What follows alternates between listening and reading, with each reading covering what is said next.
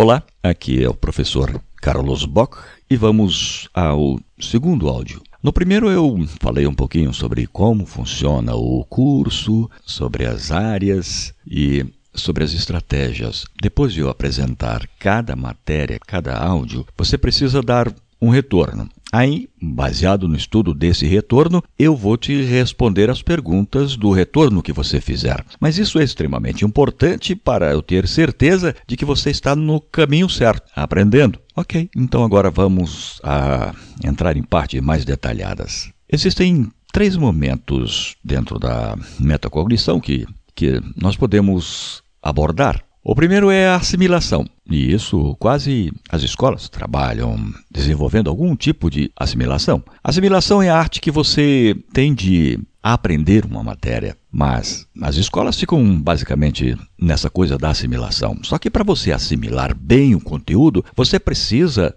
ter alguns elementos, alguns cuidados. Um deles, por exemplo, é você gostar daquilo que está estudando. O nosso cérebro ele é muito programável, você pode manipular. Então, mesmo que você não goste de um determinado assunto, você pode, você pode fazer de conta que gosta. Eu vou contar uma história. É uma moça estava no seu último dia de férias e ela foi para a praça e lá nessa praça ela viu um rapaz muito interessante. Então eles conversaram um pouco. Foi um momento rápido de uma paquera. E no outro dia era o seu primeiro dia de aula. Ela chegou na escola e olhou para o calendário né, e o horário das disciplinas e olhou, meu Deus do céu, que absurdo!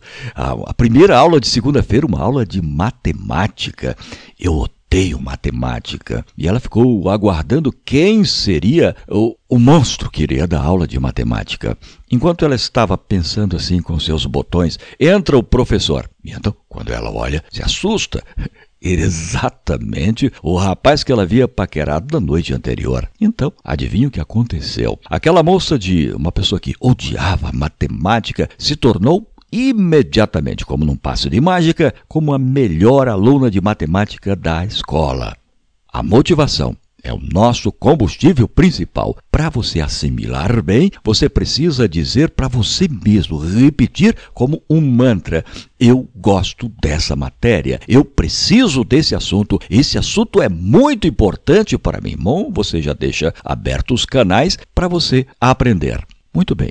O segundo momento é o momento da retenção. Como que você vai reter uma matéria? Um conteúdo. E isso as escolas não estão preocupadas. Elas estão preocupadas em te dar a mercadoria, o ensino, mas não está preocupado se você consegue aprender de fato aquele conteúdo. Ah, isso é outra história. Mas, felizmente, a metacognição está sim preocupada em te dar noção, elementos, estratégias, métodos para você reter a matéria. E aí eu vou te dar um uma prova simples que você pode fazer com para você tirar a dúvida, ok? Se você realmente reteve. Muito simples. Depois de ler qualquer coisa, você pode então tentar com as suas palavras repetir a aquele assunto. Se você conseguir, com as suas palavras, repetir aquele tópico, você tem grande possibilidade de estar retendo. Se você não conseguir, você não reteve absolutamente nada. Então, você vai gastar mais tempo lendo novamente, tantas vezes quantas forem necessário. E não adianta ir para frente sem que você tenha assimilado o conteúdo prévio.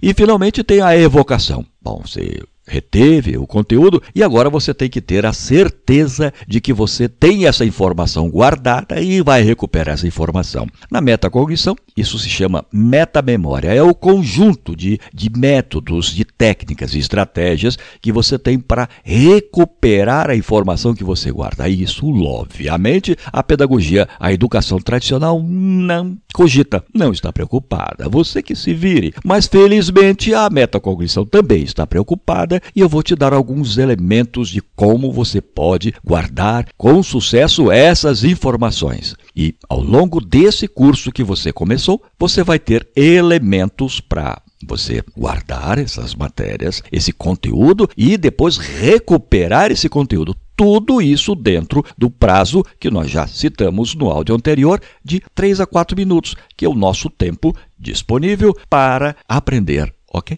Então nós já estamos estourando o limite de cinco minutos. Eu vou encerrar esse áudio, obviamente, e vou esperar de você um retorno um feedback, uma avaliação, uma sugestão ou crítica, e aí sim eu vou ter a certeza de que você ouviu direitinho esse áudio e coloque com breves palavras um resumo daquilo que você aprendeu. E aí eu vou te dar no próximo áudio dicas impressionantes de como você vai usar para reter, ok? Vamos trabalhar no texto que você vai estudar nesse período. Esse é o assunto do próximo áudio. Um abraço do professor Carlos Bock. Eu espero o teu feedback e em seguida eu te devolvo uma outra parte do áudio explicando mais coisas. Aguarde.